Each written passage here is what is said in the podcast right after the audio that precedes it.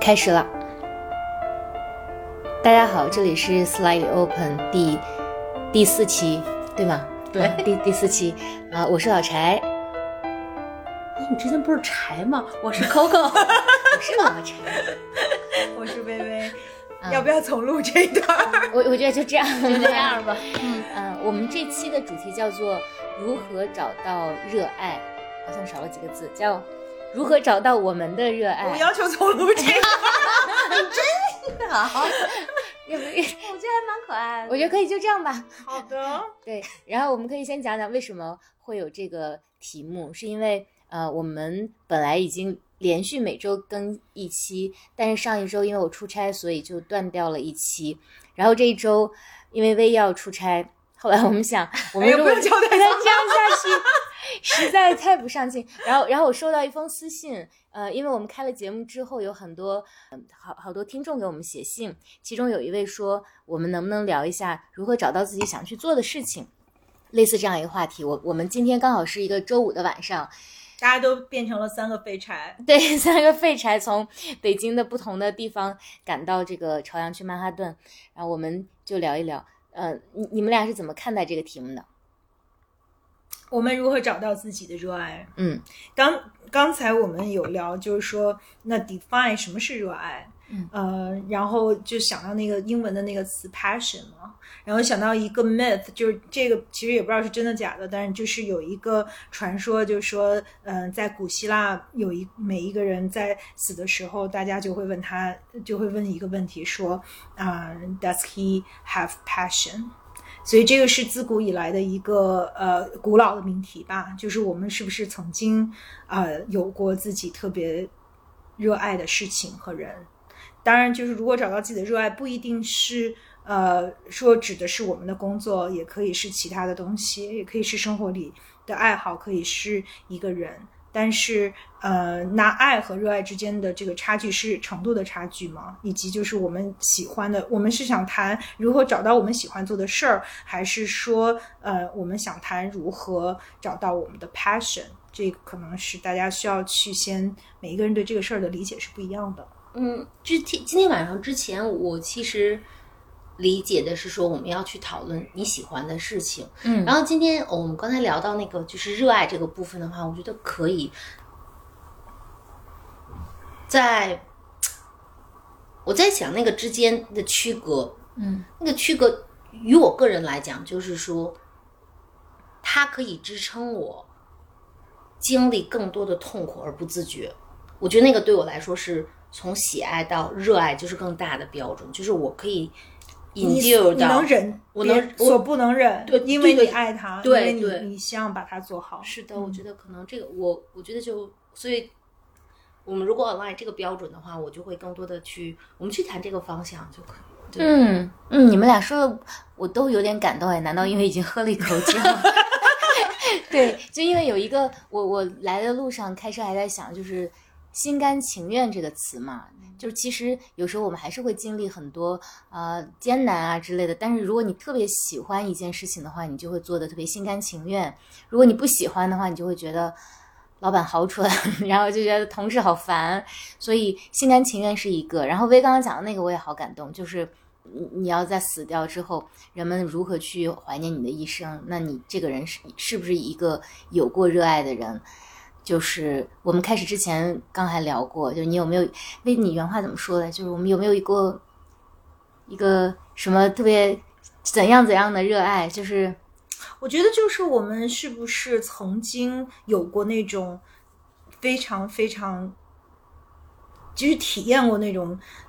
排山倒海般的这种强烈的感受，就是我们对一件事情的爱有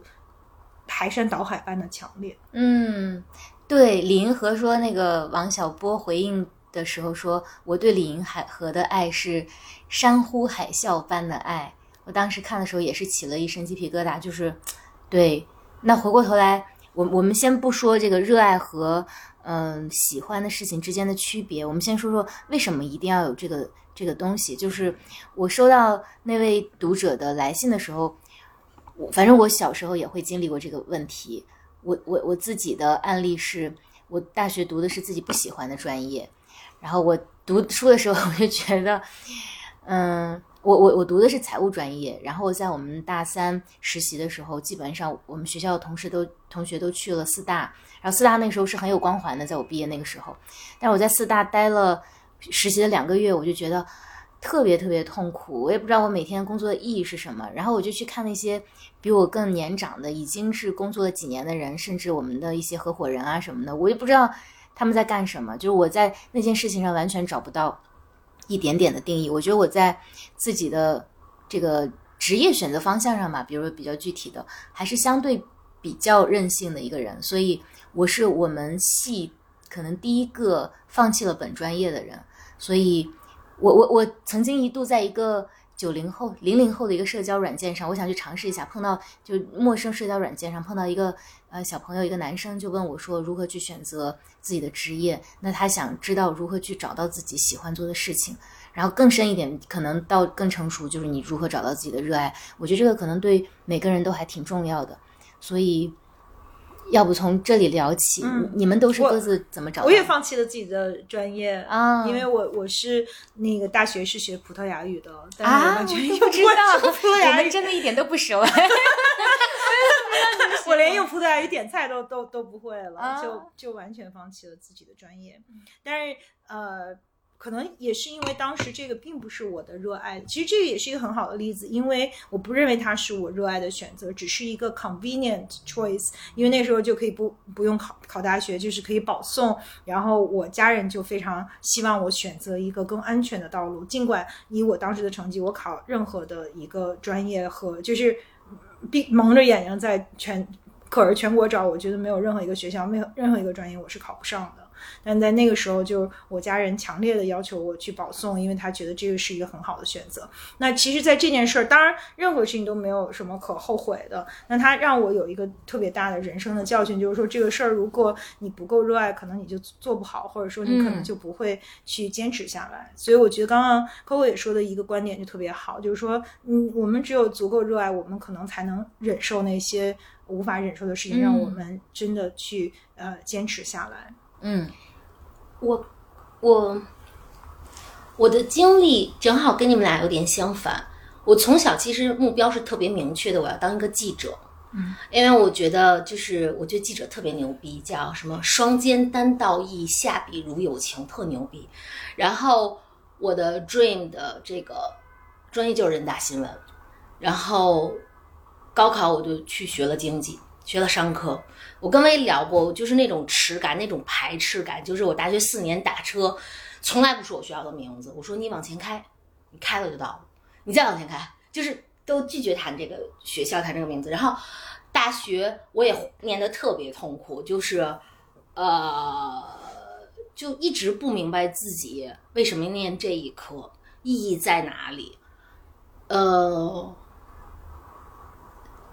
但是我觉得特别妙的是，说我的本科念的是商，然后我的硕士念的是国际公共关系。其实现在我在做 marketing，其实是跟我的专业一脉相承，而我我超级 enjoy。嗯，但但是我觉得这个路径还挺好玩的。就是我在大学特别郁闷的时候，就觉得人都快要腻死了。就是我我我我们家现在还存着我军训的时候我写给我妈妈的信，我就说就是。军训是秋天，一遍遍就站着。然后那会儿黄磊刚出了一个专辑叫《我想我是海》，哦，说我想我是海，呃，沉静的大海，不是谁都明白。嗯，然后我就特别寂寞，就是自己在一个商学院里，然后是一个一直就是就觉得自己要当个小记者的小孩儿。然后，但我觉得蛮幸运的是，我我就突然反正总之有了一个机会，然后。有一位老师说：“你要不要当我的学生编辑？”就后来我就觉得我一直在双线生活，就是大学和什么。然后我就一直觉得说，我大学这四年其实是等了毕业以后，我再去念一个新闻学。我觉得我就我这件事儿就我就折过来了，我就圆了梦了。然后我念着 marketing marketing，但是机缘巧合，到我大三那年，就是一个世界的文化剧情的公司在找一个在。中国在北京写青少年新闻特别好的 intern，嗯，结果他们就把我找去了，然后我就莫名其妙从一个 copywriter 变成了一个 PR，变成了一，然后我突然发现我操，就是就是做 branding 好牛逼，就是它是完全一种不同的方式，你在改变和影响这个世界。然后我我觉得刚跟两位想你觉得是我们热爱自己擅长做的事？因为啊，嗯就是说很显然你非常擅长做这个，然后这也是你的热爱所在。那你觉得是我们热爱自己擅长做的事儿，还是我们擅长做的事儿让我们更热爱呢？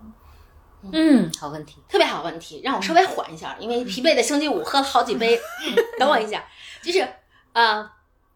我记得就是在，就是大家我不知道大家有没有看过有一个有一个表，那个表叫做 Sweet Spot。他在讲说一个人在职场上什么样最幸福，反正原来我们公司那 culture 老教育这些东西，就是说，就是最幸福的人是说你你有三个圈儿了。那第一个圈儿是你特别擅长干的事儿，第二个圈儿是你们公司就是你也能干的事儿，就比如你特擅长，你就特想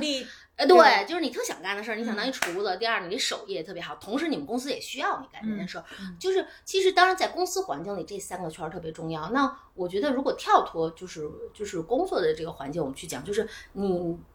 刚才薇的问题是说，到底是你你想干的事儿给你更多幸福，还是因为你擅长干这件事儿更多幸福？我觉得这两个东西重合了，能给我更多幸福。就是我觉得我的一个，就是我如果去讲，就是我觉得如果是说去 cook 把把自己的人生当做一道菜，说如果你你特别 enjoy 这个过程，我觉得我特别重要的一个配方是说，我一直觉得是说，无论是呃职场还是你就是嗯、呃私人的爱好，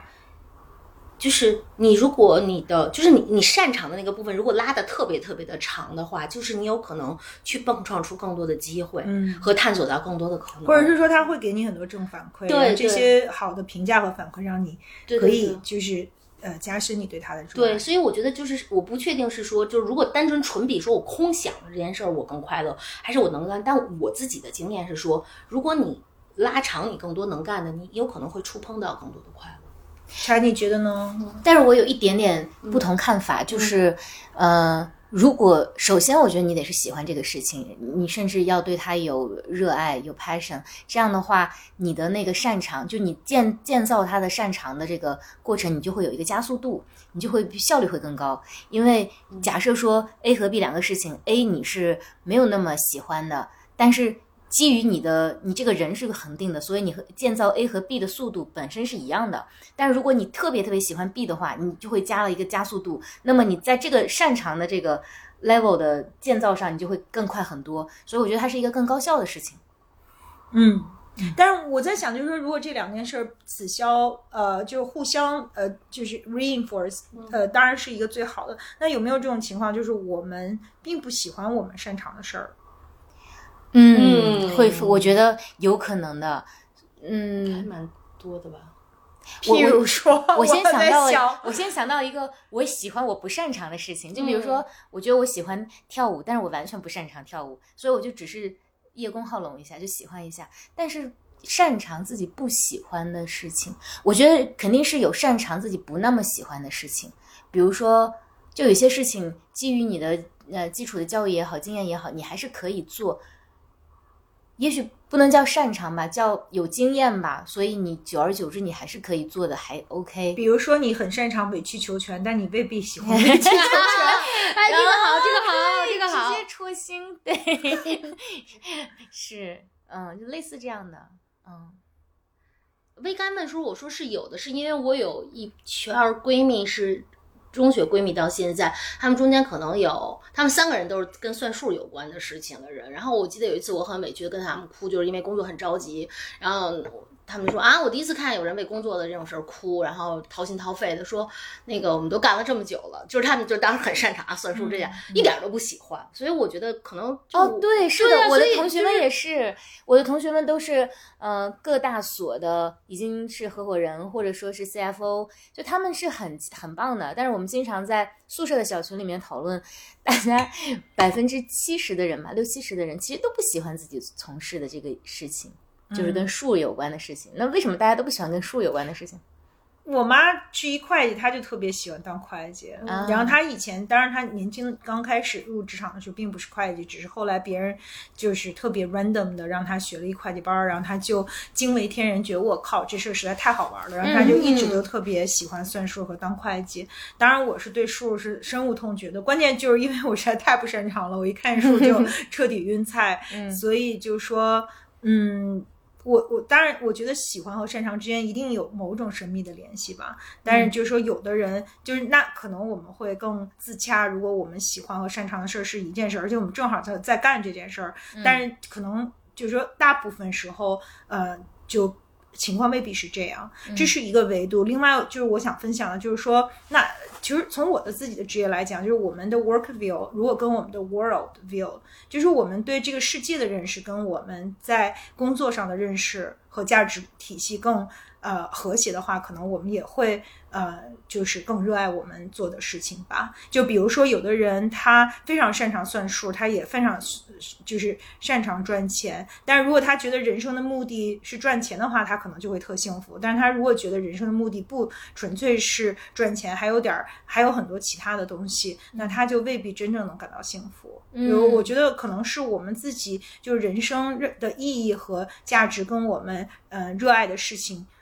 是一样的，而且恰巧我们也在做着这样的事情，可能这个是一个最好的状态。但这样的状态可能是在现实当中呃很难实现的。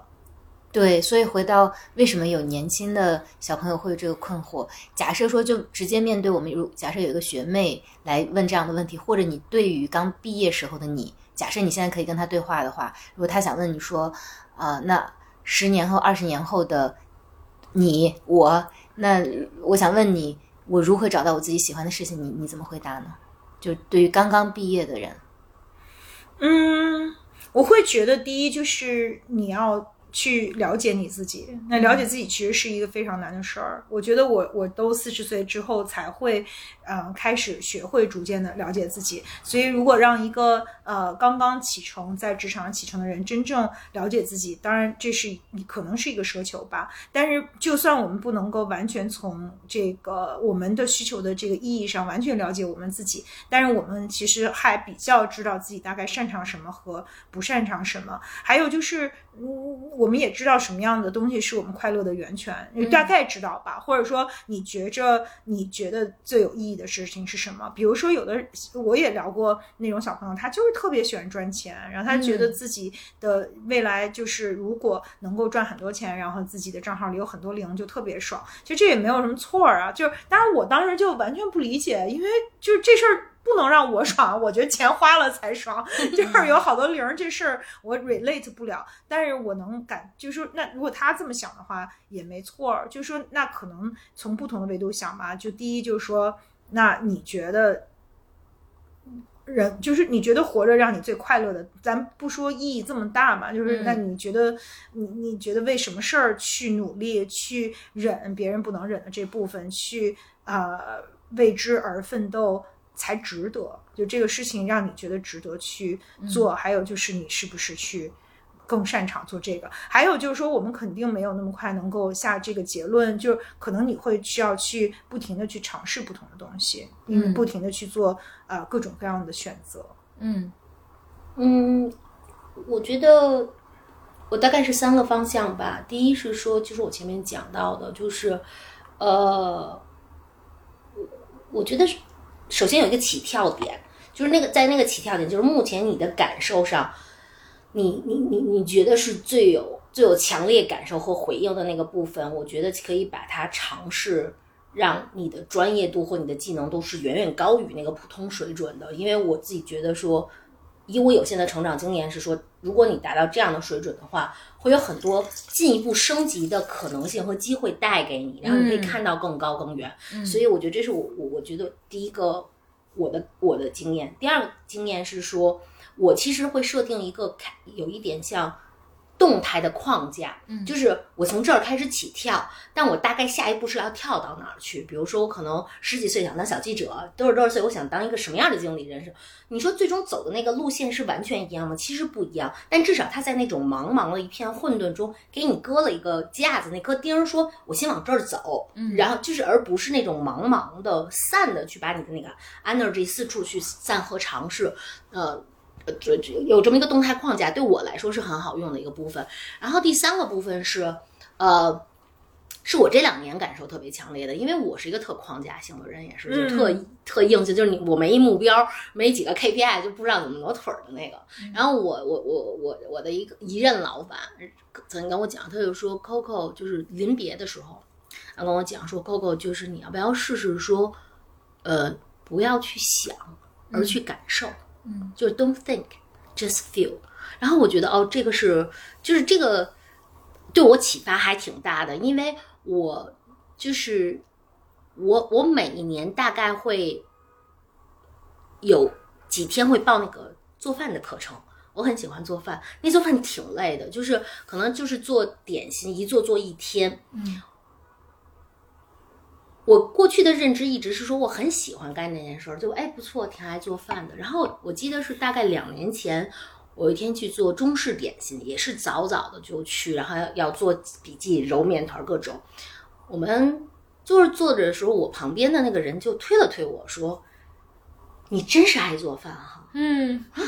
什么情况？因为我们在可能大家在揉面或者什么，他说你一直在哼歌，你知道吗？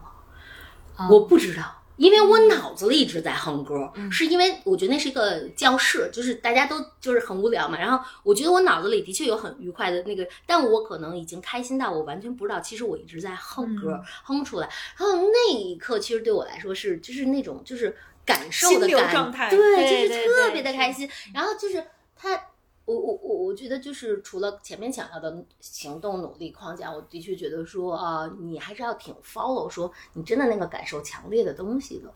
嗯嗯你呢，柴？嗯，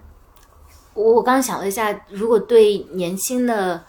朋友们有一些建议的话，也是三个部分。我们还说不要讲框架的，下面我讲三点。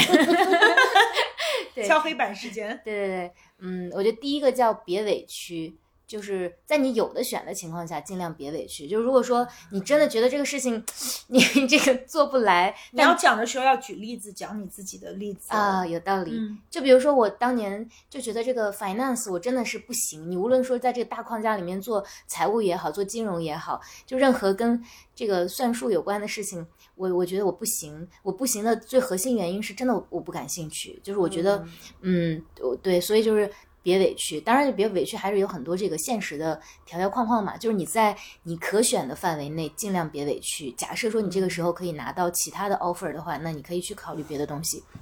我当时其实舍弃了一些那个薪水更高的，就大学刚毕业的时候，然后就选择了，呃，我我当时选择的是 sales 和 marketing 方向的，对，那一个一个项目，所以就是我觉得第一个点就很重要，很重要，就是有选择的情况下别委屈。然后第二个叫多试试，因为我毕业的时候，我其实真的不知道我适合做什么，我以为我特别适合做 sales，然后我做三个月之后，发现 根本就不是那么回事，我不喜欢，或者说我不适合。比如说，我觉得我特别害羞，我没有办法去跟客户。按照呃我的前辈们教我的方式去沟通，但后来我发现哦，原来我可能喜欢的是另外一件事情，因为嗯、你没试过，你没有作为成年人去工作过，你其实不知道，所以在有条件的情况下多试试。当然我说的所有都是有条件，因为今年的这个就业环境啊，或者说大家的实际情况还是会受受一些约束。最后一个最重要的叫做没关系，就是你刚开始要是做错了选择呀什么的，我其实特别想分享的就是没事的，就是因为尤其是对于呃年轻的人，我觉得我在我辗转反侧了。十呃六七年吧，才大概找到了自己真正喜欢的事情。然后在此之前，可能或者到现在，我我又变化了，我就觉得，哎，我找到那个可能还不是我最喜欢的事情。所以我觉得没有准确答案。但如果说你试了，你短暂的受到了一些挫折，我觉得也没关系。但你至少试了，你知道自己哪个不喜欢嘛，然后也给自己更多的耐心。也没有人完全能知道准确答案，所以。对我要讲的这三点就是这三个，嗯嗯，我补充一下，就是呃，我想到就是之前呃看到就是有一个 Stanford 的一个 TED Talk，就是 Stanford D School 设计学院的一个教授讲的关于设计人生的这个呃一个特别有意思的，我强烈推荐给大家去看一下。那他在这个就是说他怎么用设计的理念来去设计我们的人生的时候，他讲到一点就是说，嗯、其实 passion 是一个伪命题。就是我们呃，如果你两岁就知道自己想当外科医生，或者是当马戏团的驯兽师，你现在也在做这个工作，当然就恭喜你。可是这样的情况其实是非常少的，其实只有不到百分之二十的人能够知道自己的 passion 是什么。我们并不是生下来就知道我们最热爱什么的。其实就像呃柴说的，就是我们需要不断的去尝试，我们不断的去试错，这个是一个不断的去试错。呃，在这个过程中了解我们自己，了解我们自己的喜好，了解我们自己的擅长的这样的一个过程。那就我自己来讲，其实，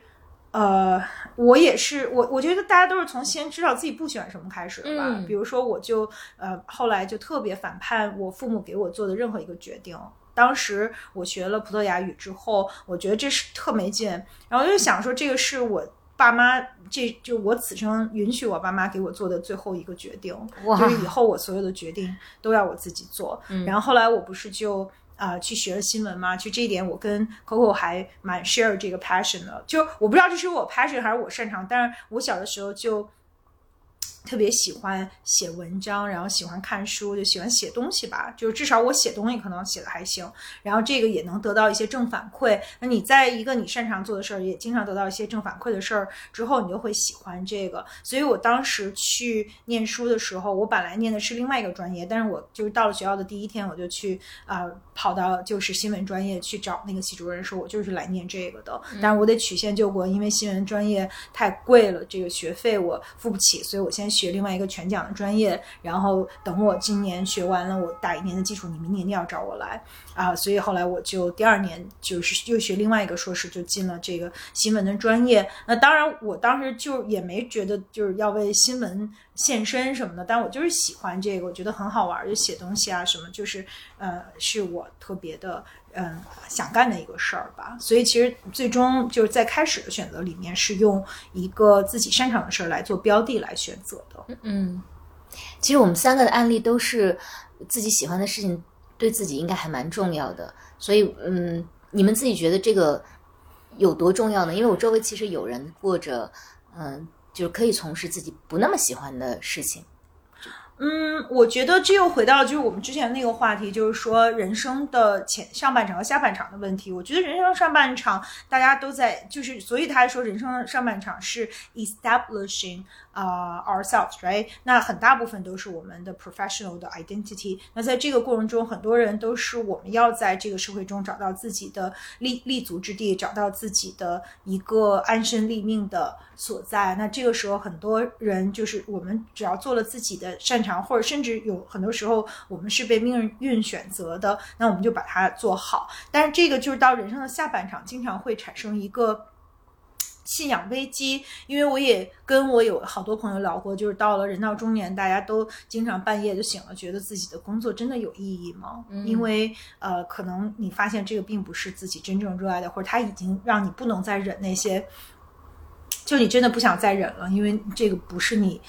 内心深处那么强烈的，就是要为之去奋斗的事情。然后我们突然发现自己的时间有限，可能我们的选择也没有那么多了。特别是很多就是在纯商业的领域，那它主要的这个目的就是帮公司赚很多钱的这样的工作，其实还蛮悲催的，因为大家就会有这种信仰的危机。所以我觉得可能人生不同的阶段，大家会嗯、呃对此的感受不同吧。但是到人生的下半场，我反而是觉得，就是我们能够做自己真正相信。有价值的事情是一个很奢侈而令人向往的事情，因为前半生可能我们会在奋斗，就是我们在忙着奋斗，我们得有立足之地。等我们真的有了那个立足之地，接下来那个问题可能才是那个更大的问题。嗯，Coco，你觉得选择自己喜欢的事情重要吗？有多重要呢？我觉得，我觉得非常的重要，而且我我去想了下我经历的工作，无论就是你加入之后，你我的喜爱程度有变化多少，但是每一份工作在我 take offer 的时候，都是我那种满心欢喜，我觉得哇，我这是我。我觉得你是著名的干一行爱一行，可是不是？也不是，我知道他有。不，我觉得不是，因为为什么我会说，就是当我 take 那个 offer 的那一刻，我觉得是哇，我我超喜欢。嗯，但是中间绝对是有过。呃，怀疑不，就中间是有过特别痛苦的，比如说你你抱的这个，我我曾经有过那种，就是你抱着满腔的热情，你觉得说你昂然的对上一家雇主说不，我就要去，我不我不是为了养老，我不要做金丝雀，我就要去做那件事情。然后我，然后你进了那间，就是你你一脚踏进踏进那里，发现说呃，他的他的他的他的。丑丑陋、八卦、无聊，就是完全超乎你的想象。那。就是还是会有，但是我接的时候，对我来说就是我要喜欢，因为我我被我被困扰过，就是当我困扰那一家的时候，就即使是我那么痛苦，当然我还是努力的扛了非常非常长时间，全身湿疹大爆发的那一场。然后我觉得他对我来说特别痛苦的是说，即使责任和韧性让你一直坚持下来，但是你每天都在跟自己较劲，嗯，就是天天靠各种什么听了盖唱的一往无前、虎山行、拨开云雾见光明，还是怎么怎么各种操大早上起来跑步。找积雪，但是不一样的是，说我离开那段工作，有画面感的，真的是就天天咬牙跑步的那种。但是当你就后来就是离开那里，就是你会发现说，因为 anyway 我都把自己搞得很忙，对吧？都全心全意的燃烧，然后给自己身边的人洗脑，说这份工作特别重要，要好好做。但是如果我喜欢它，我所有的劲儿全用在我怎么把它做好。嗯，对吧？但是我要是不喜欢他，其实你有太多的事情是内耗。就是我觉得有一段时间我痛苦到，就是对于我不喜欢的工作，我就觉得说，就是有一个小锤子在你的心脏里一下一下敲，就像特别流行那个雪平锅上那个印儿一样，它是一一颗钉一颗钉敲出来。你是从里把你的心敲大，说我心大，我能忍。但是和你说你就是特喜欢你那个有劲儿什么的各种。就是虽然你每每每天也面对各种糟心，但是就嗯，就是就是还是会那种就是想想自己干那事儿，还是吸一口纯氧，觉得也值，就是那个劲儿是不一样的。所以对我来说，喜欢是特别特别重要的，要不然全是消耗我自己。嗯，作为旁观者，我觉得喜欢对你也是非常重要的，因为你在呃喜欢的工作和不喜欢的工作里面的状态都不一样，人的美貌程度都不一样。对我我我自己觉得就是浅了浅说，就是还是非常重要的，因为你每天其实。大家在工作里面的时间可能要比你在家里的时醒着的时间可能都要长，所以你还是有一个喜欢的工作环境、喜欢的工作，你甚至你能去做一些创创造的话，都还挺重要的。而且就我刚刚说的，如果你喜欢一个事情，你自我发展、自我建设的加速度也会快，你可能成长也会更快。然后深说的话，就是我特别喜欢威刚说的那个事情，就是我觉得人。活短短一生嘛，你总是要有一些很强烈、很深刻的体验。无论你是特别爱一个事业、爱一个工作，还是你爱一个人，还是说爱一个你自己创创作的作品或者这个过程，你还是要有这种非常强烈的共鸣。我觉得那个是一个，嗯，人的超越人的动物性之上的。人性或者神性的那一部分还是非常非常重要的，所以，所以我觉得在这一点上，只要有条件，我是鼓励任何人先去找到自己尽量对喜欢的那个东西。但刚刚微有一个呃观点，我觉得还挺有趣的，可以我我我想问一下你，就是我们安身立命这件事情和找到自己喜欢的事情之间会有一个和谐的点，或者能够共存吗？我我觉得。不一定，不一定。我觉得这个也有很多的，嗯，如果以我很。我 I don't know，我我不觉得我在这件事上有特别深刻的见地，但是我想到有一个问题，就是呃，也是在那个 TED Talk 里看到的，就是说特别有意思，就是说他虽然他在讲就是用设计思维来设计你的人生，但他其实先讲的并不是这个，他没有上来就讲这个设计的这个整个的过程，就是说你你这个你你先标定你这个你要因为设计都是要解决一个问题嘛，你解决这个问题，那你的 ideation 的阶段或者你的 iteration 的阶段，你做原型。然后你不断去尝试，这个是一个设计思维典型的。那他先讲的就是说，你要先去 identify 你要解决的这个问题是什么，这个特别重要。他这个他管这个叫 gravity problem，就是所什么叫 gravity problem，就是呃，像因为我们是无法去摆脱引力的存在的，那就是说有一些问题是 circumstance，就是我们无论如何都不能改变的。那我觉得我们人生都会有这样的。情况出现，就是我们生在什么样的家庭，我们在哪年毕业，我们呃人生遇到什么样的人，就很多东西是 circumstance，我们不能改变的。可能也是因为这个，很多时候我们在安身立命的过程中，也有很多无奈的选择。就是我们要 recognize that，就是你去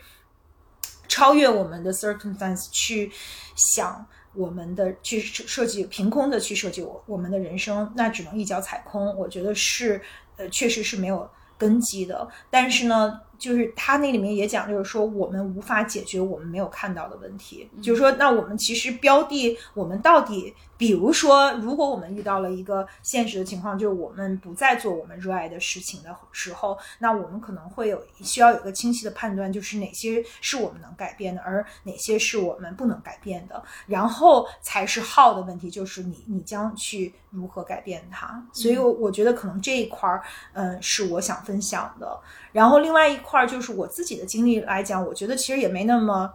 可能我是比较幸运吧。我会觉得就是其实我是被选择的，不是不是我自己选择的。就我没那么牛逼，就人生每一步都规划特好。比如说，我觉得我不是 Coco 那种，他从小就知道自己想做什么，然后他一步一步的向此努力，忍别人不能忍的一切去为此而奋斗。我觉得我是相对来说比较。就是随波逐流的那种，然后我其实就是我做我现在的工作十五年了，那我觉得这个工作最大的 bonus 就是说我们的这个工作的内容是去。呃，很大的一部分是给社会创造一些呃所谓的积极的价值，然后会帮到一些弱势的人和现在就是面临困难的人。那其实我觉得，首先就是做这个工作，你你你不能够有道德优越感，因为它跟其他事儿一样，它就是一个工作，它只是有一个很好的呃就是 side effect。那这个 side effect 就是说啊，你我 we're just getting paid to help others。就是那他也是工作的一个特别重要的 bonus，就是说我在做好的工作的时候，可能有一些人会呃从中受益。可是你说我是说我这个多高尚，然后我从一开始就瞄定了 public sector，我就要干我这一份工作吗？其实我觉得也没有，就是我有一天，而且我这一生都没找过工作，都是工作找我，我就接了一电话，人说你要不要我们这儿招人，你要不要来试试？当时我还说啊，这这事儿。就是听着特别跟我没关系，但是就在我走进那个。我现在工作的这个地方的这个大门的时候，我就有一个强烈的感受，觉得我会在那儿待很久很久。结果一待就是十五年，所以 in a way 我的确是被选择的那个人，而其实并没有那么有目的的去做自己选择。只不过就是说，你被选择之后，你可以知道你热不热爱它。比如说，在这个工作之前，我被选择的那份工作，我就很不热爱，然后我就很 suffer，我就很痛苦。那我自己知道这个是是我想改变的。但是你一旦你被选择到一个可能你。觉得很自己又擅长，然后又跟你的很多的这个需求和价值能够契合的时候，你自然就会热爱它，你就会去去做。但是我觉得这个也不是永久的。比如说到现在，我可能又不热爱它了，我又会觉得这一座山我已经翻完了，就我还是我会想说，我是不是还可以嗯，在这个短暂的人生里面去尝试再做一些其他的事情。嗯，我觉得微刚分享有一点特别重要的就是。我我们谈及热爱，还是不能把它当做空中楼阁嘛？你还是会受很多，包括你刚刚讲到的，无论说是引力问题也好，还是说就你周围的你的生计所需求的也好，就是呃，在自我的建设的初期，可能还是需要不能太好高骛远，不能太空中楼阁。所以回到说，你你这个热爱本身和你的。就其实现在很多同学面临着刚刚毕业也好，或者说其实也有很多跟我差不多大，或者说更大一些的朋友，也都面临着说我现在要不要去换一份工作啊，或者怎么样，就是如何去平衡这个自己的喜爱和自己的嗯生计，或者说是自己的经济方面的建设方面的这个很多现实的对对对对对考量。对我我觉得这方面 Coco 做的很好啊。嗯嗯，有吗？嗯，你有什么分享吗？就。我想先回应，先回应两个刚才薇谈到的对我来说有触动的点。嗯就是薇说他是被选中的，嗯、我我既同意又不太同意。呃，一方面的确是说可能机会是上门的，但是我觉得其实他回回，其实他某种程度上是呼应了我的一个观点，就是说为什么你是那个被选择，为什么这个机会上门，是因为你在某个垂直领域的专业度和就是那个积淀度是到这个就是位置当时也准备好了。对嗯对，所以我我觉得这个是我其实蛮想回应的。第一个就是想去讲，当然我们每个人肯定看待这件事的角度是不一样的。然后第二个，我蛮想分享的就是，呃，就是说到自己喜欢的这件事情的时候，我觉得，嗯。当然，这也是我个人经验上，就是我觉得你一定要相对坚持，特别明确自己想要什么。嗯因为在我现在的这份工作，在我 take 这个 offer 之前，它是它几乎是我所有的工作，就是工作 offer negotiation 中最墨迹的了一个。它就是，呃，就是生生耗了我大概六个月、六个多月的时间。而在这个过程中，我我应该是拒绝了很多非常丰厚的机会，无论是前景上还是现实上的那个的的这个机会。然后，而这家公司就一直特别磨叽，就是就是，比如说，我得再想想，我要再想想。然后，当然，其实大家如果去去想说，就是一个月、两个月还好，但是就是就是六个月的时间。那对于这家公司，它中间就曾经讲过说，哎，我要不要给你换一个身份？你要不要？我不要，因为我特别明确说，我就是要什么身份。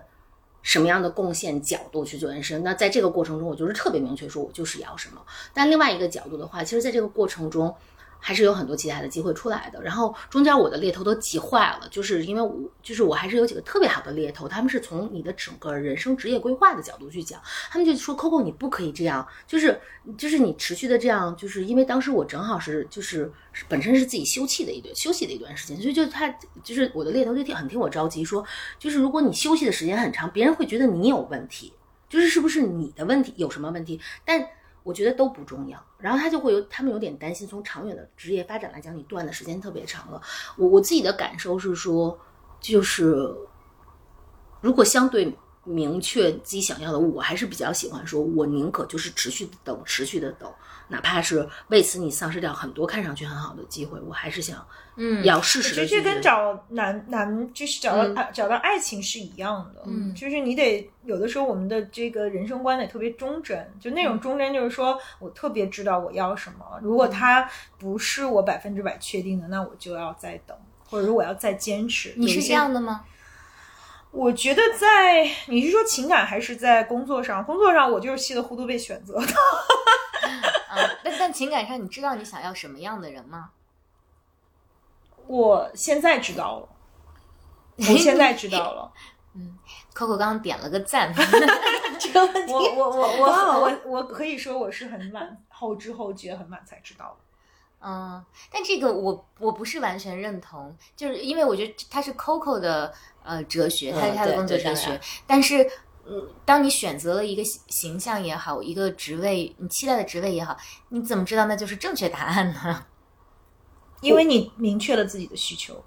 我我不知道，就像我我也我在前面也有经历了惨烈的失败，就很惨烈很惨烈，对吧？但是如果我当时很笃定，它就是我的下一步，嗯我不介意我接了以后又摔大跟头、起湿疹、满脸包。嗯就是我的点是在于说他，我可以接了，就是我爱我我全力以赴爱了一个大渣男，嗯但是 as soon as 就是这个阶段，我就是看他特对眼，对，你就是想要我就是要他了，对我就那刻嫁给爱情了。哦，我我的观点其实是这一，还是有你们俩讲的其实还是有区别的，嗯就是 Coco 是在遇到这个大渣男之前，他已经画好了这个渣男长什么样，然后 V 是你遇到他了，你觉得嗯就是他了。我觉得两者还是有区别的吧，就是你是否先要 picture 一个形象，就是就比如说你我没 picture，我 picture 是不出来，我也想。对对哦对对，我是遇到才知道。对，我觉得你们是两个类型，但我会知道我自己大概什么样就是说，这个不管他什么样儿，这个我没法控制，我也不知道我能不能碰到一个什么样儿，但我知道我自己什么样儿，我大概需要什么样儿，就是说嗯。他能够满足我哪方面的需求。嗯，哦，那还蛮难的，我有一个追进问题想问你们俩哦，就是你们俩现在心中都有没有一个，就不用说的特别具象啊，嗯，但是很具体，是我自己要干的事儿，我喜欢干的事儿，热爱的事儿。嗯，你们俩都有。那你你怎么知道的他？以及哪个 moment 或什么让你觉得说，哎，你觉得这就是你特别热爱的？嗯，我觉得一方面是你得走非常多弯路，就是你得先摔很多次，就是你你你心里面隐隐约约是有一个方向的，但是你在朝着这个方向走的时候，你要受非常多的挫折，然后在这中间你就知道哪些是不对的了。就是刚刚像薇说的，我首先知道我哪些是不要的，然后你慢慢的会，但同时这个反作用力，我觉得是所有的力量都是。即便是反作用力都是有意义的，但是这个反作用力反向的去雕刻了你心里面的那个欲望，你想要去的正确的方向是什么？然后到有一天你觉得，呃，我可以牺牲非常多的东西，然后去做这件事情的时候，我觉得可能就是你想做的，但是它可能。就是有一天你要跟别人描述它的时候，别人觉得在你不自知的情况下哼着歌，或者说在你不自知的情况下你是眼睛里面冒着光的时候，我觉得那个就是你找到了你的 passion。我前天晚上、昨天晚上跟一个呃行业里面的大哥、一个前辈吃饭，然后他在非常非常艰苦的地方在做一个非常伟大的事情，具体我就不描述了，做了很多年。后来我就问他，我说你从来没有想过要？换个行业吗，然后他看了我一下，就很平静、很镇定的说：“没有，我从来没有。我觉得这就是我的一部分。”然后愣了一下，他说：“不，这就是我的全部。”就对于一个其实是不善言辞的大哥，他突然说出这句话的时候，我就觉得他整个人在发着光。对，然后他也讲到说，他今年在执行一个非常非常重大的任务的时候所遇到的困难。后来他从呃政府从边界上，从非常多的部门去打通这些事情的时候，他所付出的，他愿意付出的或者牺牲的这个代价，是他所能承受的所有。当然，最后的结局是好的。但是，我觉得，当你真的热爱一个事情，你觉得那是你的 passion 或者是你的使命的时候，可能那个就是，嗯，就是找到了你想，就他他的那个 moment 就到了。嗯嗯，所以为你我自己觉得就是嗯。我先说了啊，然后就是我我但这我真正后来我才知道我热爱什么，但是我现在的呃 circumstance 我觉得还不允许我去做这件事儿，但我已经知道，就特别明确知道我我我想做什么，就是我想做一个就是代表我自己前半生所有的对于一个呃女性的理解的一种一个一个 vibrator，因为我因为我这个是我自己对人生的这个信仰的部分吧，就是我我。觉得作为一个女性，我们应该对自自己的快乐有自主权，对自己的身体啊有自主权。然后我们不应该，呃，就是我们要摆脱那种给自己的束缚和羞耻感，去勇敢的去面对自己的欲望和需求，和呃给自己允许自己去寻找快乐。那我会觉得可能呃，就是它会代表我对这件事儿的一个特别特别坚定的。啊，信念。那它之所以是一个，就是我之所以找到这个和这是我非常非常想做的事儿，是跟我自己的经历有关嘛？因为我自己就是呃，我我一个人生活了很多年，我我我觉得我可能是我所有认识的女朋友里面就是单身时间最久的人。然后我在自己漫长的这个呃单身的生涯里面，我觉得当然经历了很多嗯不同的事情。呃，那其中一个很重要的就是，我觉得就是你能够掌控自己的快乐，掌控自己的命运，不把这个交在一个另外一个人手里，而也不能够允许其他，不要允许其他的人去羞辱你，或者允许。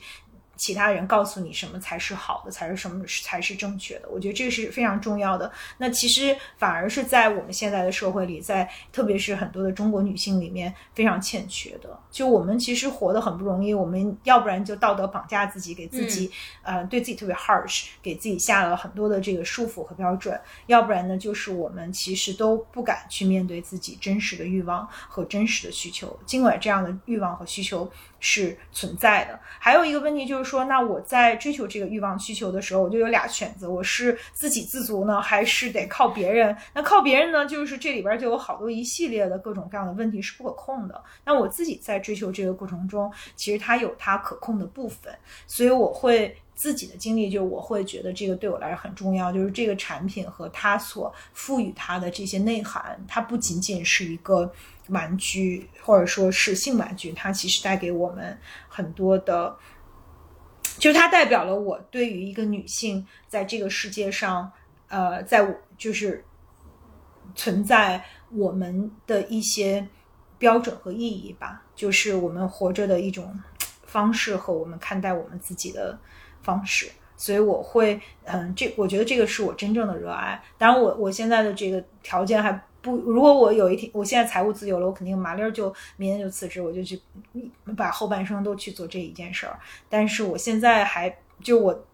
对我还可能条件不够，那我也会慢慢的向这个方向努力。比如说，我就会去采访很多我的闺蜜们，或者是愿意谈这件事的人，去聊他们用什么样的产品，他们有什么样的感受，他们用不用，他们为什么用，为什么不用。然后我觉得在这样的一些了解每一个人的需求和感受里面，就是对我来说是一个特别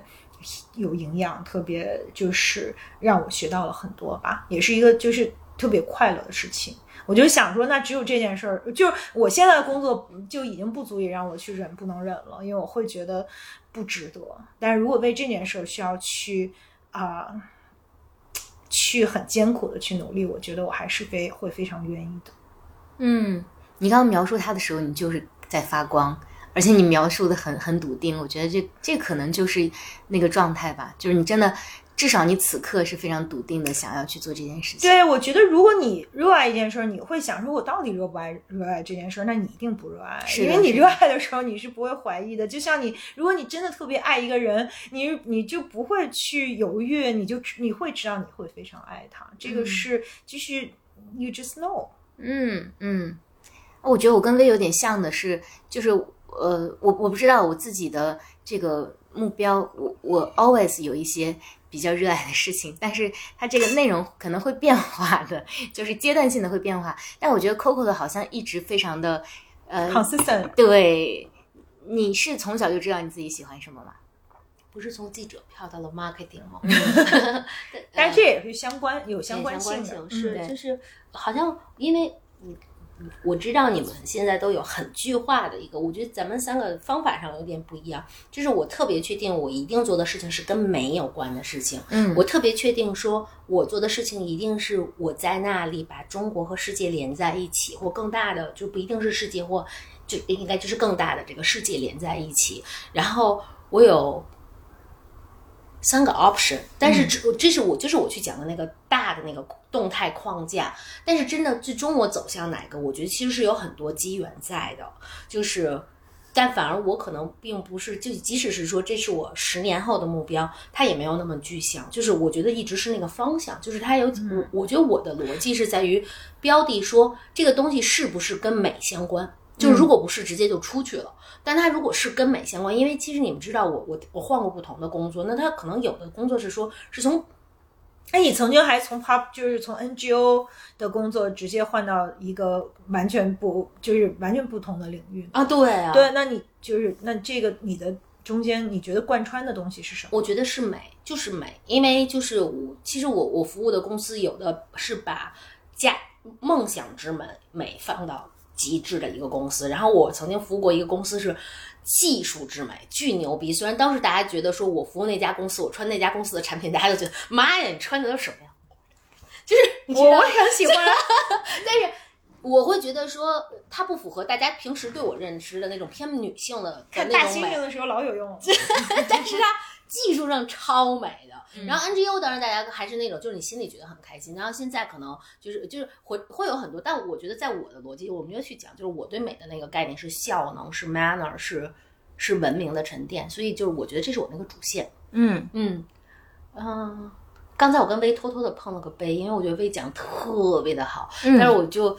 就是但我觉得柴也讲的话，我就不敢那个让我们三个人去被我跟着，偷偷的跟大家。你们要讲，就是我觉得是这样的，就是说还是要回到更具体才能。嗯。我我猜啊，嗯。我觉得就是要讲一些具体的故事，因为就是这个理论，我们我觉得我们都有好多理论，嗯但是对于如果我们的听众是二十多岁，他刚刚开始去展开自己的人生，嗯。可能还是多讲些例子给他们会更好一些，嗯。就是让大家理解的，就是你用一些例子再去还原你的理论，可能可以帮助到大家更多一些。好呀，那我觉得就是，比如说我，我觉得去去讲我的逻辑，就是在于我可能一直有一个标准，就是要跟美有关这事儿。那大家可能就是前面我们讲到说，可能我我服务过一个人人去了都就每天欢笑的那么一个那个这样的一个文化的的平台，那。我服务过就是时尚这个方向的，那这个时尚方向上，这就是它对于美的解读是更加直接的。然后我们刚才去讲的户外公司，它可能这家公司它的技术就是特别特别的强，到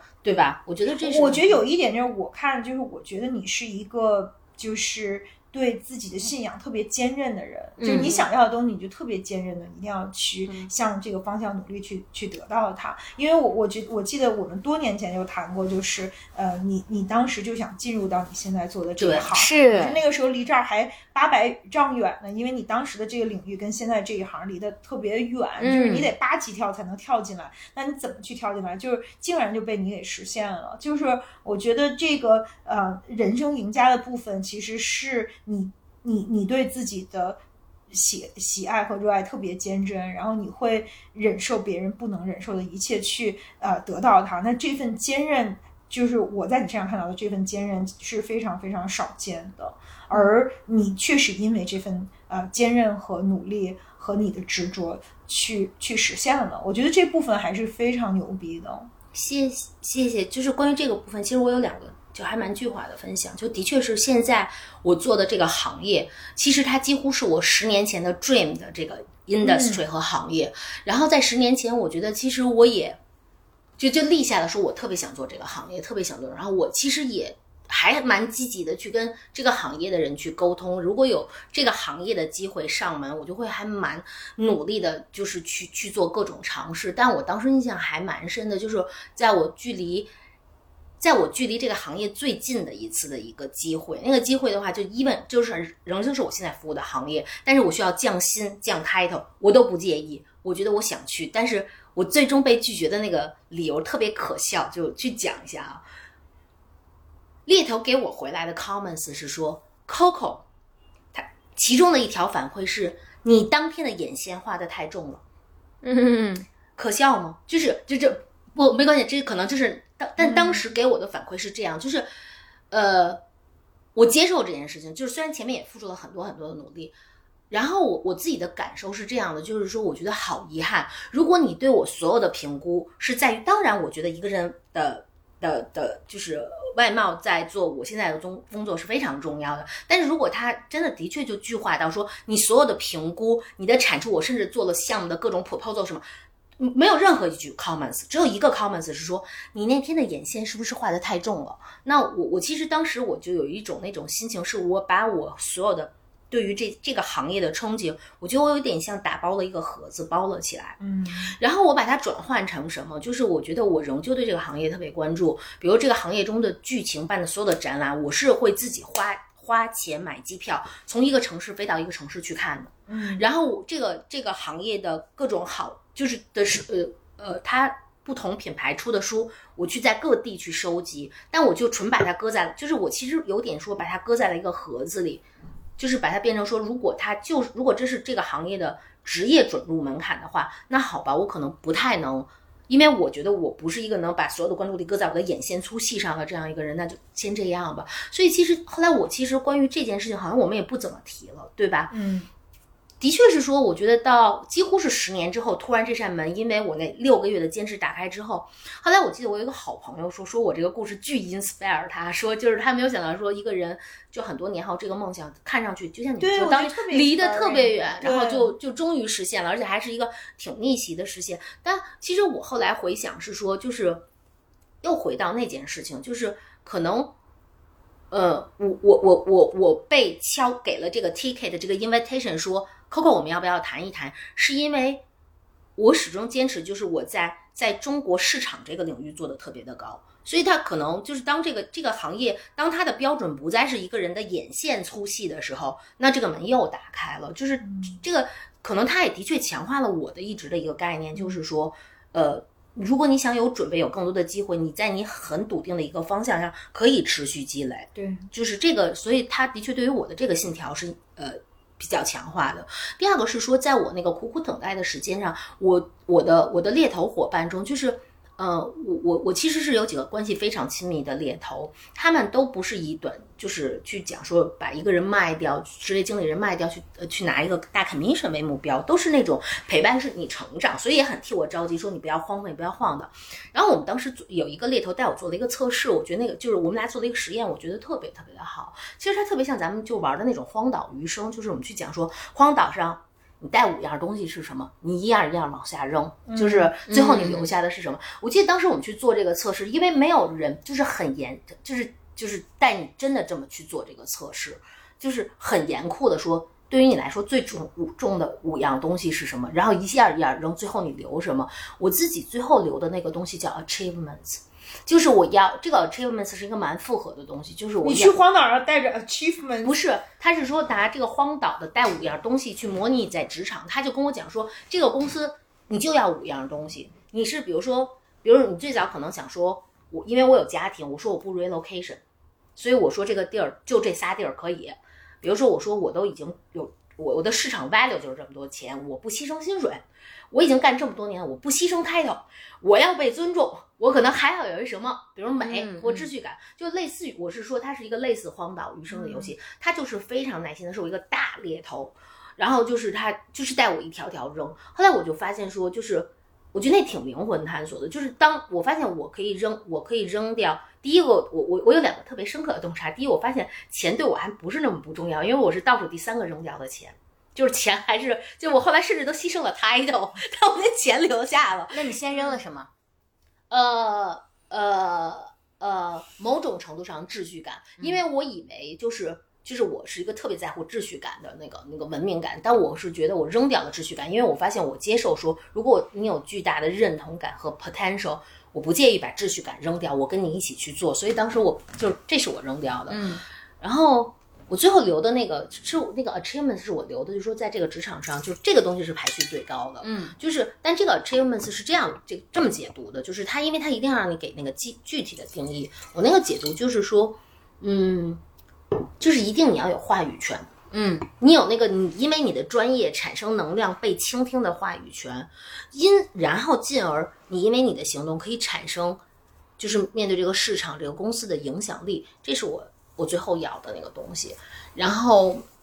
因为我本来想带你们俩玩一下这个，但我觉得我没有人家带我做的好。因为当你到很沉静在做这件事情，你一个一个排序去做这个，我觉得那个带我当时是挺有帮助的。因为在我很难很难的时候，我就问自己说：现在就是比如你死守的那个机会，它是不是特别 match 你你今天想要的东西？如果特别钱、title、呃秩序感和 achievements。嗯，差不多这这几个对对对。权重。美。美。美，嗯，这个是你定义的对吗？对对，就是我自己，他就每个人就你对压根儿就是你你上你要自己 define 这个，你先定义这你上岛的时候要带什么嘛，对吧？对对对。嗯嗯我想起来有一个特别不相关，然后嗯 就是说你你上岛是带呃矮大紧还是带吴彦祖？然后现在好多人都说要带矮大紧，当时我就想，我靠，这是怎么想的呀？可能，然后他们就说是因为你要在荒岛上百无聊赖，你至少有一个人给你讲故事。后来我心想，我他妈比矮大紧有趣多了，我为什么要带他？我比我比我自己给自我我就已经很有趣了，我肯定要带吴彦祖。哦，你带谁？矮大紧啊，矮 大紧啊，就 Seriously，你总得有一个人跟你对话嘛，就是很好玩。因为吴彦祖暂时看不出来他对话的乐趣在哪里那我可以跟自己对话。啊，还是对有一些区别。呃，可可我刚刚讲的也有一个岔出去的话题，但我觉得还蛮重要的。就我们这一期聊的是我们如何寻找到呃自己的热爱嘛。但其实我觉得寻找热爱的过程里面，找到好的环境也很重要。比如说你有一个好的。导师有一个嗯好的、呃工作氛围，有一个好的，就是至少他的 culture 不是说去评估你的眼线，对吧？那这样的，我觉得也还蛮重要的。我我之前有一个歪门邪道，就是我觉得人的直觉是比逻辑思维能力更高级，而更重要的是，假设你是一个正常的健全的人，你只需要给你自己浇花、晒太阳，把你自己养好。之后，你自然知道你的热爱是什么，以及你自然知道你要去的方向是什么。所以，在这个前提下，我觉得，嗯，就还是回到我我最初说的那九个字的第三点，就是没关系，就是但是没关系的前提是你要把自己养好了，也许你你可能就知道你的那个 passion 是什么。就像你早上起来，你看到这个叶子上的露珠，你也觉得很感动一样，你就会自己发现你的那个深藏的爱在哪里嘛。嗯嗯。这个其实又回到这个需求的理论，就是说你得把底下都垫垫好了，你才能知道自己的，就是你你得有安全感。比如说我们在极度匮乏的状况下谈热爱是很奢侈的。是的。那我们其实有了温饱，我们有了一个体面的生活之后，可能才能谈热爱，也是一样的。就是说，可能我们嗯前面人生已经有很多的铺垫了，以后你才有可能有余力、有能力、有呃潜力去去。真正去追求自己的热爱。嗯，总体来说，我觉得找到自己的热爱是一件非常幸运也非常重要的事情。就像那个之前有个电影就《爆裂鼓手》，嗯，无论是你想像那样歇斯底里的去练习，然后遇到一个严苛的老师，你也觉得是一种幸运，然后最终实现你的一个理想。我觉得人还是有一个特别热爱的事情，是一个非常非常幸运的事情。这个在很多艺术家身上比较啊，是的，对，像像梵高、像塞尚，他们都有过那样极致的体验。其实我觉得热爱就是追求自己的热爱，就是一种极致的体验。嗯嗯。有一个就是还有一个理论，就是说，其实我们在做选，也就是回到号的问题，就是你怎么找到这个热爱。嗯，回到号的问题的话，啊，就是那个呃，就是设计你的人生的那个书里面有说，就是说，嗯，第一就是说你要给自己三个呃 scenario 去去想，就是你可以去想象你。认为你热爱的人生的三个完全不同的场景，然后呃你。但是你不能超过三个。第一就是说有关选择的问题，就是说呃，就是三是一个就是特别黄金的数字。那如果你所有的就是你的选择超过三，你可能就已经就不会选择了。比如说他就说超市里边有三十多种果酱，那你怎么知道哪种果酱最适合自己？就这个就是很扯的。其实有的时候我们不能有太多的选择，我们也不能没有选择。那当面对选择的时候，其实有很多时候在热爱面前选，就是它不是一个理性的选择，很多时候是我们的呃 gut。Feeling 就是你，你真的要 follow your heart。然后很多时候就是我们已经做了这个决定，我们才知道我们是不是真的想要这个东西。是因为只有做完了那个决定，你当时的感受才真正标的了你的热爱和你的需求。嗯，就是如果你没做决定的时候，其实有很多时候我们并不知道我们真正想要什么，在一些。就是两难的这个选择面前，然后说到就是说，如果你已经想出了你三个有可能的场景，你怎么能知道你最终去 pursue 哪个呢？然后他也会给到一些方法，就是从设计的思维的这个角度，有两种方式。第一种方式是说，我们要去呃。就是尽可能多的尝试，其实这个在开场的时候你也有说，就是你什么都都得你不停的去试错。我们如果有条件，我们就会去尽可能的去尝试。那当我们没有条件去尝试的时候，那我们最好是去跟已经在做这件事的人去交流，看他的感受和，比如说我想做，我想去做，嗯。呃，山地大猩猩的这个向导，那我就会得先去跟山地大猩猩的向导去聊，去了解他的生活。因为有的时候你可能有一个浪漫的想法，比如说我想去做那个带别人去看北极熊的司机，那就是说这个就是你听起来是极致浪漫的，可是你真正干的时候，你是不是能干好，以及就是你是不是能忍受那些艰苦啊什么的？可能你必须得去，如果你不能真的先去干三个月的话，那你就要去采访一些。啊，去找那些已经在干这件事情的人去谈，然后去了解他们的这个当时的这些情形和感受，了解他们的状态是什么样的，这样可以帮助你去更真实的去了解你自己。你说这个，我想起我其实做过一些这样的尝试。我小时候特别想知道做商人是怎么样的，然后我就让我妈拜托了我们一个堂叔，这个我好像都也没有跟任何人分享过。嗯在初一的时候吧，我就跟着人家去卖苹果，然后就站在路口。其实人家本身是在菜市场里卖，然后我说那个地方有点远，然后当时就有很多自以为很会很奏效的这个商商业的上面的判断，但实际上并没有什么用。然后我们就在路口去摆苹果去卖，然后包括我大学毕业之后，我还去琉璃厂附近的一个青旅去做过一段时间的义工。我是直接找到那家店，然后说，呃，你们招不招这个小工？对方说我们不招。我说我自己有工作，但是我希望我周末的时候来在你们这里，每周有呃六个小时的工作，但是我也不要你们的费用。反正当时老板就觉得特别奇怪，但其实也没有那么容易接受。我就觉得多一事不如少一事嘛。但所以我就一直跟他讲，后来他就呃留我在那里了。其实我只是想知道青年旅社是一个什么样的业态，然后以及是什么情况。我在那儿还做了大概七八个周末的这样的工作，但是我总体的感觉就是，如果有条件的情况下，真的去试一试，就是。好像没有，除了少睡几个懒觉之外，真的没有任何损失。然后你现在回头想起来，都觉得特别有趣。嗯包括之前嗯刚未讲的那些也都非常有趣。我也去山里面去跟这个保护滇金丝猴的科学家去生活过一小段时间，然后就看看那个是怎么回事。但是如果你不去的话，你永远不知道自己要做什么。包括我现在特别想尝试一些比较天方夜谭的，对于我目前的职业来看，有一些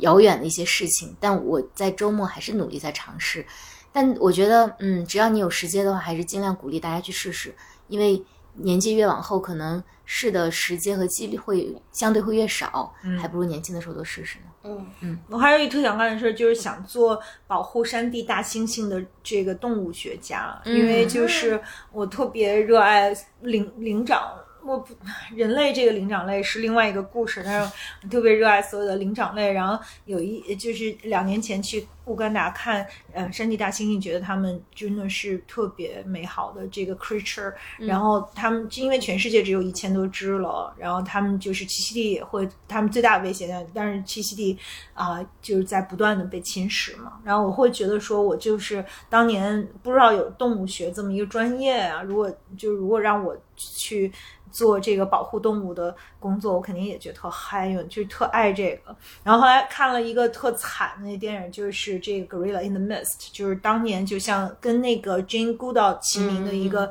叫 Diane 什么什么的人，他 Foster 好像叫 Diane Foster，他就保护那个山地大猩，后来被杀了，然后人生后来就都疯了，就特惨。但是他本来就是已已要马上就要嫁给一个贵族，然后过着就是锦衣玉食的那个小姐生活。然后他开始去那个保，就是去大猩猩的时候。呃，那个他完全没有做好任何准备，然后他当时还要做指甲，就是到了一个原始丛林里面，哎，说哎呀，我这个我不能做指甲了。就是他本来是一个特别养尊处优的一个，就是小小姐，然后就后来她就变成了一个就是特别就是最后为了这个事儿去死了的这样的一个人。但是她就经过了巨大的蜕变，然后当然也因为那会儿盗猎就让她经历了巨大的痛苦和和愤怒，还有她最爱的那个大猩猩就后来被杀死了什么的。然后我我觉得当然就是说这个是一个很极端的例子，但是他们也都是就是说曾经经历过那种就是特别极致的爱和极致的恨，就极致的体验的那样的一种人生。嗯就是说，那回到希腊人的那个预言吧，就是说，不管是真的假的，但是说可能就是这就是人间人间值得吧，就是我们的人间值得的一个衡量标准，就是我们是不是曾经有过那样的极致的体验，并且为之去真正的去奋斗过。嗯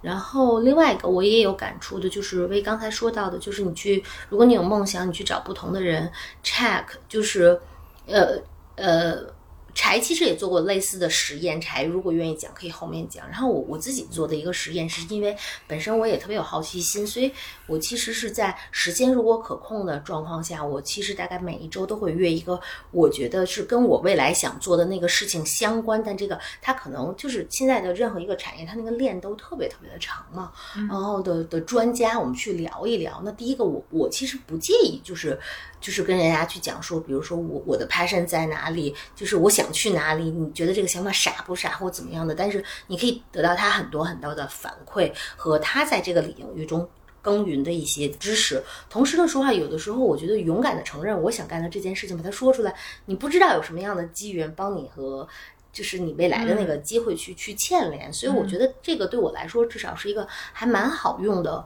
的方法，我也挺想分享出来的。因为我我其实是比较鲜明的，最近一年的一个洞洞察是说，好像在比较本土的企业里，对于这个嗯。就是其实你在公司里的 networking 不是很重视，但是可能在我服务的各个公司里，我们就是一直比较在意说专门有员工的 networking 时间，就是专门让你去打破你的 title 的层级，打破功能，让你去建立你的这个 networking。然后我们也专门会有 coach、mentor 这各种制度帮你搭建说你的这个关系。所以今年就是我就会，就是就是我会还蛮在意帮我的 team member 去搭这些东西，是因为。除了就是这种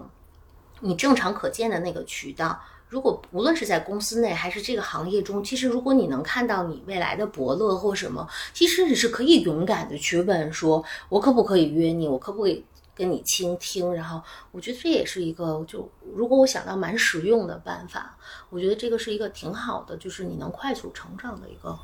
嗯办法。我自己是还蛮受益这个部分的，嗯嗯，Coco 讲的这个。嗯，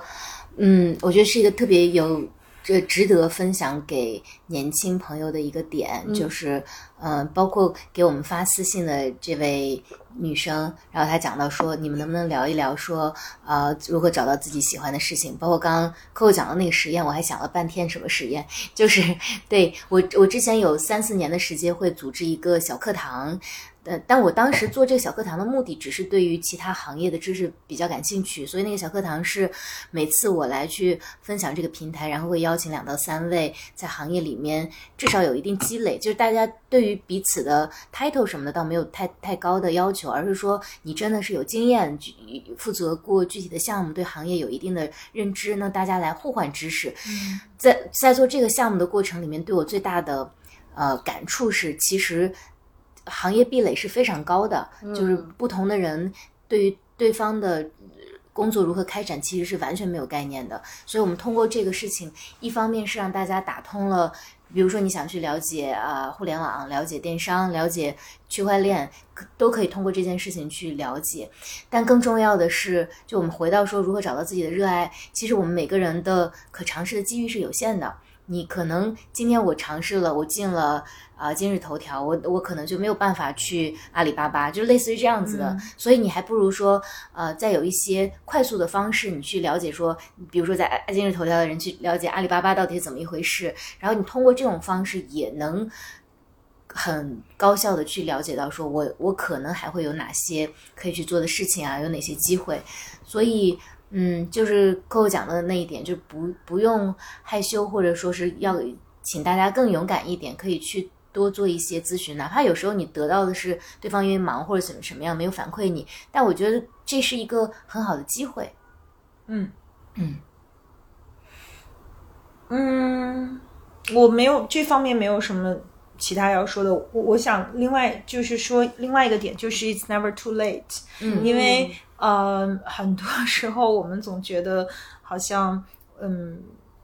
成名要趁早，就是如果我们早一点找到自己的热爱，可能我们的人生就会更成功，或者我们的人生就会更顺利。嗯，我觉得我们找到自己的热爱，在很多。时候跟我们对自己的了解，我们的 self awareness 的程度有关。那我我我只想说，就是 it's okay。如果你现在不知道自己有什么热爱，就这个一点关系都没有，因为只要你一直都在找，只要你不放弃的再去。呃，了解你自己，了解你的需求，了解你自己是谁，然后你再不断的去尝试，那你总会找到自己的热爱。然后 it's never too late，因为我也是很晚很晚才真正找到自己的热爱。因为我我我觉得有的时候我们都有干一行爱，就是作为一个就是 super highly motivated 的优秀强迫症患者，我们也都有被选择之后呃干一行爱一行的一面。而且我们的热爱也不会只有一个嘛，我们有很多不同的热爱。那么就是说，嗯，就是这个前提在于，就是我们得有，当然刚才有说，就是你有一定的实现你自己热爱的这些能力和基础，当然也有就是说你永远都不晚，就是你可能在人生不同的阶阶段都会找到自己新的热爱，然后就是所以 it's it's it's never too late。嗯，我想最后再加一点嘛，就是我们说一下，就是我们还有什么别的热爱吧？就是说嗯跟职场之外的，就是嗯职场之外我们还有什么热爱？你你怎么找到你职场之外的热爱？嗯，我先抛砖，就我觉得，呃，你你得有一些爱好吧。今天早上我还读一篇呃文章，就讲说你必须要去建立一个你在职场以外的爱好，然后你你就这个必须，其实背后有很多原因，但。就最功利或者最现实的一点就是，你其实是有一个可以去逃逃往的一个角落。如果你在工作里面受到比较大的压力的话，你还可以有一个你的失意的栖居地。嗯，所以就是比如说我写微博也好，我们做播客也好，就我我日常写作对于我来说就是这么一个非常大的热爱。就它对我的好处甚至在于，我觉得类似于做 SPA 或者做什么，我到现在为止比较惭愧的是从来没有进行过严肃写作，但是未来我可能。会真的是认认真真去尝试，但是就偶尔去写一些东西，嗯，对我的帮助一一方面是放松，另外一方面是自我反省。都是非常非常非常大的，所以我一直觉得自己活得还比较松弛的原因，就是我可能想转身的时候，还是有一个地方可以去的。嗯嗯嗯嗯，我我觉得我我喜欢的，在热爱和喜欢中间的这个预知的东西还蛮多的，比如说呃烘焙，嗯，比如说插花，还有我们之前聊过做饭和游泳。那我我就是刚才我快速想一下，他们之间共通的一个是说，他们都能让我相对沉浸，而且有一种静气，就是我一直特别。在意有没有静气，就是安静的静，因为尤其是说，我会发现这些这些热爱对我来说都是有预疗作用的。尤其在我很多特别大压力的大项目之前，我其实是会烘焙，会去游泳，或者会去做饭，或者我们去刚才讲的插花，是因为它能让我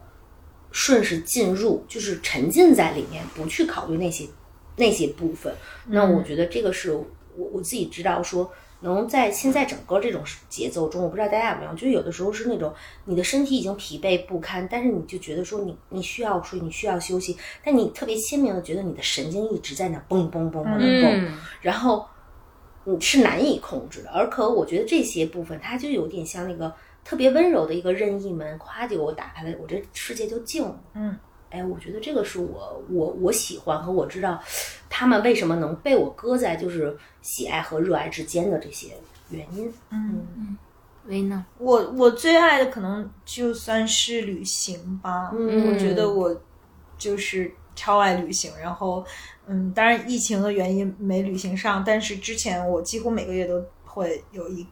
拿出时间去跑到一个陌生的地方，那每次跑到一个陌生的地方，它给我的那种新鲜感、冲击嗯当当地人的这个生活，都是我觉得就是给我很多就无比的快乐。还有就是它给你一个更广阔的世界，就是除了我们日常的这些呃生活之外，就是这个世界还很大呀。然后你可以有呃非常不同的呃各种各样的这种呃认识和体验，就是我觉得这个是非常美好的。但是我也就是还有就是有特别特别热爱野生动物，嗯就是我只要看到它们就特别的快乐。然后我我平常是一个就永远都起不来，每天都起不来床，就是特别困，然后。嗯，早上就是基本上是行尸走肉的这么一个人，但是只要我去非洲 safari，就是早上四点起来，我一定是那个第一个一就噌就窜起来，然后呃穿好所有的衣服，就在那儿眼巴巴的等着小伙伴们出发。然后谁要是睡过了，我眼中就放出毒箭，想直接刺死他那种。就是因为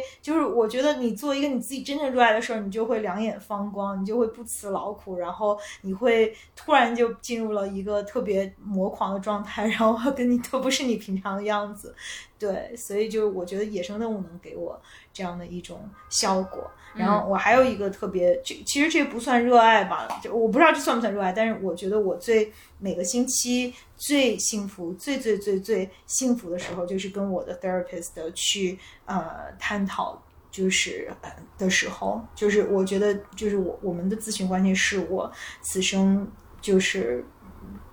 目前为止就是 the best thing ever happened in my life。然后我会花时间去呃关照自己吧，就是从呃去了解自己，然后就是有他来。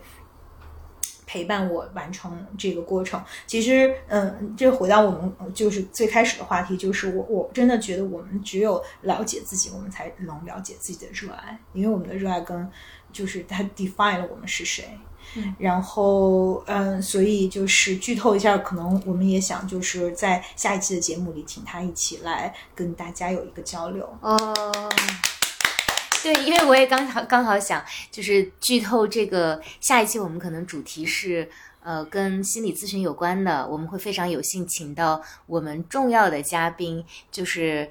威刚。其实我们在每期节目里面都有提到他，嗯，嗯，所以他一直在陪伴我们。对，如果大家有关于心理咨询或者心理咨询师的呃你感兴趣的话题，也可以留言或者私信给我们，然后我们在下一期可以聊一下。也是我们第一次有嘉宾进入到我们这个节目，特别的爱留给特别的你。对对对对对，特别期待。嗯，真好，嗯，那最后一句话是不是？对，好，嗯呃，我想分享的是，好像是今天看到的一句话，也是记不清原文了，但它大概的意思是说，其实不必赢取赢得每场战役的胜利，选对你自己的战场就好。嗯你们都哪来这么多金句？我 没有。嗯，没有金句小王子没有。为什么我说是今天？因为我知道在录说一定要说一句，所以今天看所有的信息都格外留意。嗯，嗯嗯，我我今天的不是金句，我临时想的，就是我觉得呃，热爱是生活的，真的是生活的火把，所以一定要去做自己喜欢做的事情，要去爱自己喜欢的人。嗯，其实说的是废话。没有。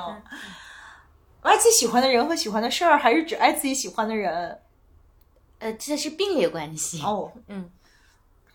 我觉得那我我没有金句，如果非说一句挤出一句，就是希腊人的那个问题嘛，嗯。嗯，我觉得那个很酷 He or she have passion、那我我也是希望自己的这个此生能够，就是就是最后在大家去呃问这个问题的时候，有一个肯定的回答，就是啊、y o u know like she had passion 嗯，in her life。碰一下。我我能加一个小尾巴吗？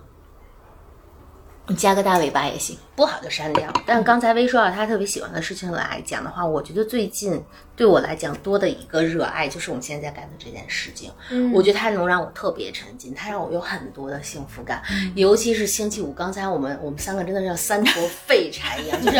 在等在等柴的时候，我已经就是胃疼到就是缩在那里。对对，就是然后包括见到微就是。就是我觉得他虽然没有到热爱，但他的确最近对于我来说是特别安抚心灵的一件事情。特别抚慰心灵。我、嗯我认为这个是我的热爱，嗯就是所以有热爱的事情真的很幸福。希望大家每一个人都能找到自己的热爱。是的，就是都不困了，然后不累了，不累也不白疼了，也不难受了。腰也不酸了。对啊，嗯，也希望我们能带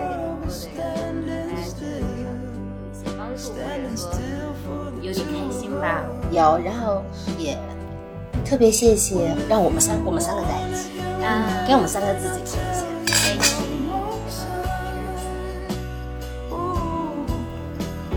好啦，下次见，下次见。拜拜。